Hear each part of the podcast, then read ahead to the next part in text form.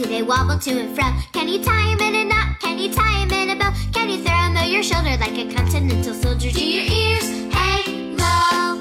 Do your ears stick out? Can you waggle them about? Can you flap them up and down as you fly around the town? Can you shut them up for sure when you hear an awful bore? Do your ears